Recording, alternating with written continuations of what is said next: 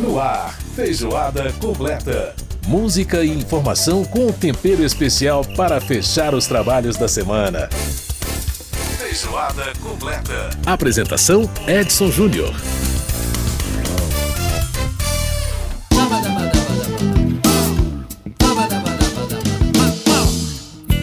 Grande abraço para você que nos acompanha pela Rádio Câmara, pelas emissoras parceiras em todo o país, pela rede legislativa de rádio.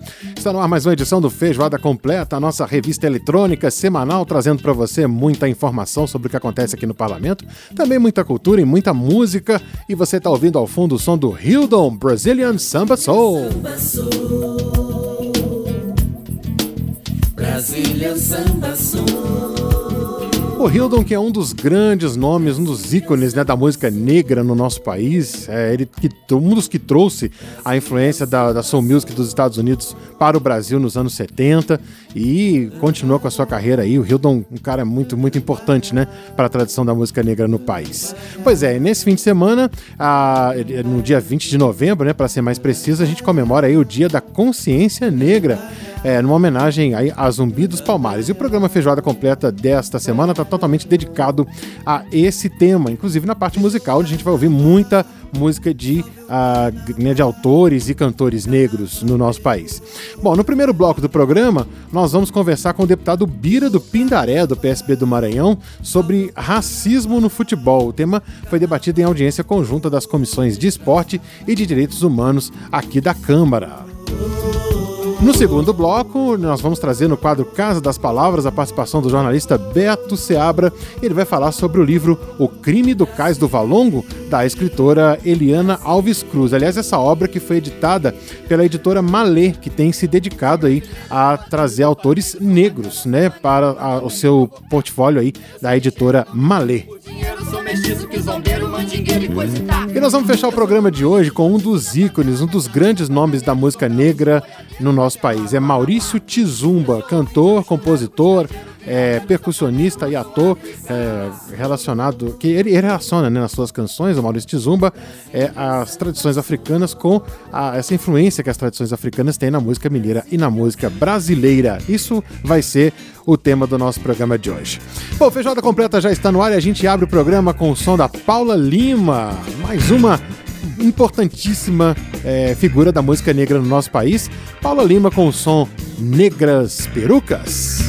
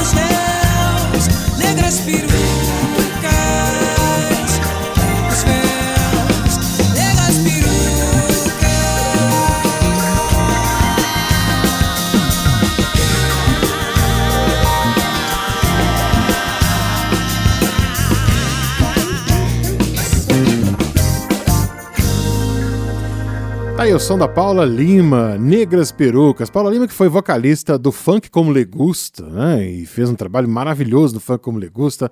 Ela junta muito bem samba e funk nos seus trabalhos. Então realmente vale demais a pena conhecer sempre o trabalho de Paula Lima. Essa é uma das grandes divas da nossa música negra no nosso país.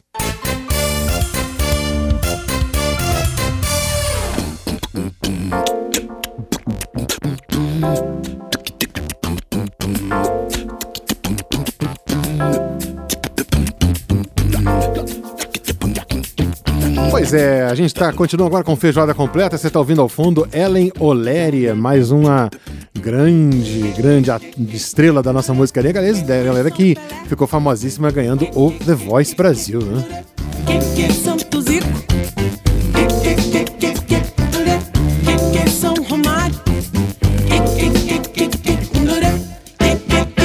Brasil está vazio na tarde de domingo, né? Olha o sambão, é o futebol. Oleira regravando aqui uma canção de Milton Nascimento, né? Aqui é o país do futebol belíssima canção.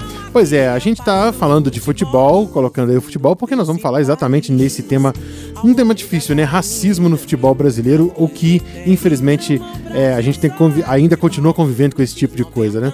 Pois é, as comissões de esporte e de direitos humanos e minorias da Câmara dos Deputados, elas realizaram uma audiência pública conjunta nessa semana para debater exatamente a ocorrência de manifestações racistas nos estádios de futebol. De acordo com um observatório criado para acompanhar esses casos no país, em 2019 foram é, identificados aí 56 ocorrências de injúria racial nos estádios é, no nosso país, né?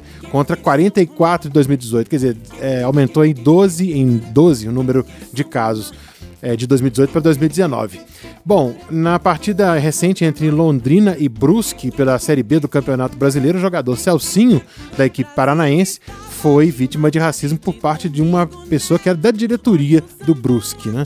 Então essas questões aí são importantes e a gente precisa tratar delas. Bom, sobre esse assunto a gente vai conversar agora com o deputado Bira do Pindaré, ele que é do PSB do Maranhão, vai conversar com a gente para tratar desse assunto aí, racismo no futebol, e falar sobre as perspectivas em relação a esse tema, o que pode ser feito para acabar com essas ocorrências ou para minimizar o que a gente tem visto aí nos nossos estádios. Deputado Bira do Pindaré, prazer falar com o senhor. Como é que vai? Tudo bem? Tudo em paz, graças a Deus. Bom, deputado, vamos falar um pouco então sobre esse assunto do racismo uh, dentro do futebol. E nós estamos né, na semana, uma semana muito importante que é a Semana da Consciência Negra. E tratar desse assunto é sempre muito importante. A gente vê isso acontecer fora do Brasil, onde é, existem vários casos, a gente vê relatado em vários países, mas infelizmente num país miscigenado como o Brasil, ainda assim a gente vê né, muitos casos de racismo no futebol também dentro do nosso país. Aquilo que o senhor atribui, deputado, a essa, essa permanência, essa insistência dessa cultura do racismo, mesmo no esporte, onde grande parte né, dos, dos praticantes deles são negros? É, infelizmente, o Brasil teve quase 400 anos de escravidão. A escravidão também marcou vários outros países do mundo e uma época muito trágica da humanidade. E a escravidão foi caracterizada principalmente pela escravidão da população negra é, africana. E, embora tenha havido a abolição oficial da escravatura uhum. em 1888, permanece o ranço da escravidão.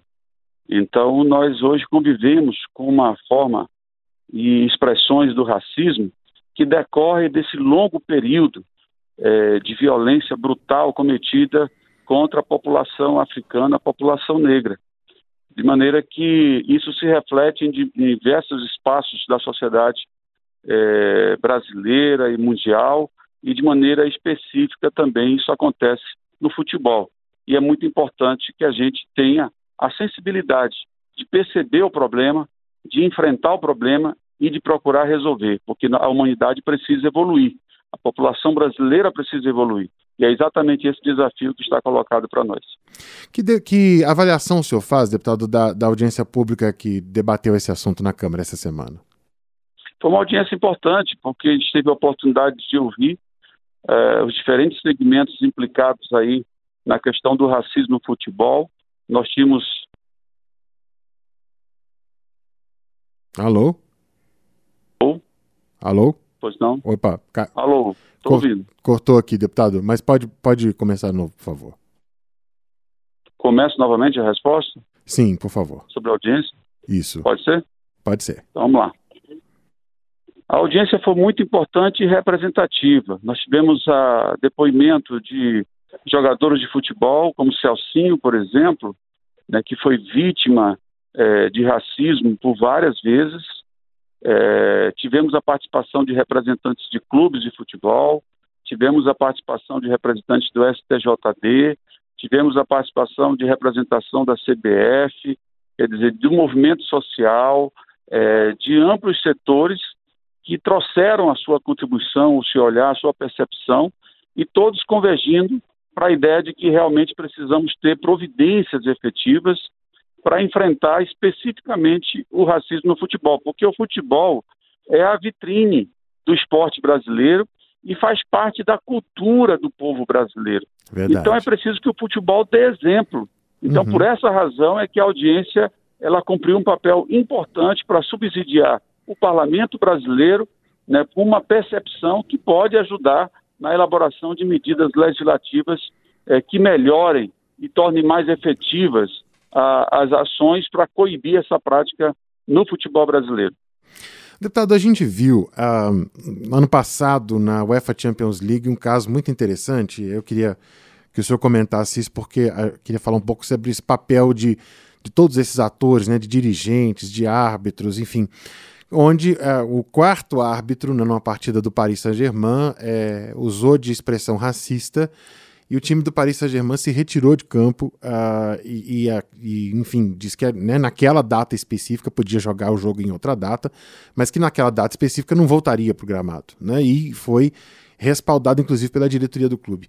Eu queria que o senhor comentasse isso, porque é, na, na, na, avaliação do senhor faltam ações, né? A gente tem, é, precisa de ações mais efetivas nesse sentido, de ações um pouco mais enérgicas, né, é, para poder é, marcar a posição e, de uma certa forma, é, ajudar a combater esse tipo de prática no futebol brasileiro?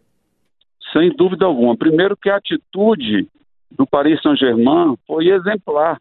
Esperamos que outras agremiações esportivas do futebol também reajam da mesma forma, porque isso contribui para uma reflexão e, sobretudo, para uma atitude diante desse caso que é recorrente, é abominável e precisa da repulsa de todos. Agora, nós precisamos de legislação mais eficaz. Né? Por exemplo, sobretudo em relação à torcida, porque é muito comum, é muito mais comum a reação é, por parte de torcedores é, de maneira discriminatória atacando jogadores que são negros é, e que estão ali fazendo apenas o seu trabalho. Então é preciso que a, a torcida também seja punida, mas através da punição dos clubes. Então, se a punição recair sobre os clubes, é evidente que as torcidas vão repensar, ou pelo menos vão pensar duas vezes uhum. antes de cometer condutas é, tão é, abomináveis como essa que configuram é, racismo dentro do futebol. É, e os clubes também, obviamente, vão é, é promover, imagino eu, campanhas para poder né, conscientizar os seus torcedores. Afinal de contas, os clubes seriam né, muito prejudicados com isso, né, deputado? Exatamente, é o, é o que a gente defende. Já há projetos já na casa que tramitam com esse objetivo de punir os clubes com perda de mando de campo, com perda de pontos, coisas desse gênero que impacta diretamente sobre o clube e que não interessa ao torcedor. Então, se o, torcedor, o objetivo do torcedor ali é torcer pelo seu time. Se ele comete uma conduta que prejudica o time, é evidente que todo o clube vai reagir e toda a torcida também vai reagir contra aquele infrator, contra aquele criminoso. De maneira que eu considero que medidas como essa são muito mais eficazes e eu espero que o parlamento brasileiro, a partir de mobilizações como essa, audiências como essa, se sensibilize cada vez mais, coloque em pauta e tome providências para contribuir né, com o futebol brasileiro é, para banir de uma vez por todas esse tipo de prática que, infelizmente, insiste em aparecer é, no meio de nós. Deputado, o senhor vê, uh, vê um ambiente favorável para esse debate, tanto no, no, parlamento quanto entre os clubes, por exemplo, né? É, é, como, é que, como é que avalia a posição das diretorias dos clubes? Há, há alguns clubes que têm tomado providências? Senhor já sente esse, isso, isso acontecer? Ou realmente a legislação é, endurecendo vai ser a, talvez a única forma de fazer com que esses clubes tomem as devidas medidas para evitar esse tipo de coisa? Olha, eu não acredito que só esperar pelos clubes vai resolver. Acho que alguns clubes têm atitudes mais avançadas, outros, outros nem tanto, é, mas é preciso que haja uma legislação mais efetiva. Né? Nós já temos ah, uma legislação que permite a punição aos clubes, mas ela não é específica, não é direcionada para os casos de racismo. Uhum. É preciso que haja isso. E mais, colocar junto a questão da homofobia, porque você sabe que hoje a homofobia é, foi decidido pelo Supremo Tribunal Federal que ela é um crime similar ao de racismo.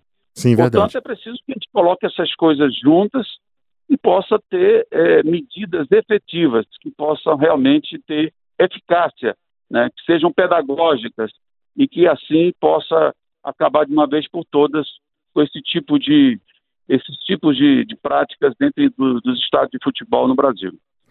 Deputado Bira do Pindaré, do PSB do Maranhão, conversando com a gente. Ele que foi um dos autores do requerimento para audiência pública que discutiu a questão do racismo no futebol e um, debate que tem aí, que vai continuar certamente acontecendo. A gente vai acompanhar né, a tramitação dessas propostas, esses projetos de lei, é, e certamente voltaremos a esse tema, porque infelizmente é um tema recorrente e que nós precisamos né, fazer de tudo para é, acabar com essas práticas, enfim, é, danosas, não só para o futebol, mas principalmente para uma questão de direitos humanos. Né? Preciso ter muito essa questão da consciência em todos nós.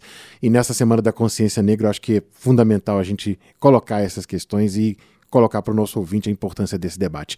Deputado Bira do Pindaré, muito obrigado por participar aqui do nosso programa. Um grande abraço para o senhor e parabéns pelo trabalho. Obrigado, bom trabalho também. Obrigado, grande abraço, deputado. Ao longo das avenidas, nos campos. Tá aí a participação do deputado Bira do Pindaré, do PCB do Maranhão, conversando com a gente, né? Esperam, esperamos que a gente possa resolver essas questões e as pessoas passam, passem a conviver com um pouco mais de decência nos estados do nosso país, que é muito importante, né? Respeito é bom e todo mundo gosta. Vamos ouvir mais um pouquinho da Ellen Oléria. Aqui é o País do Futebol e a gente vai pro intervalo e volta já já.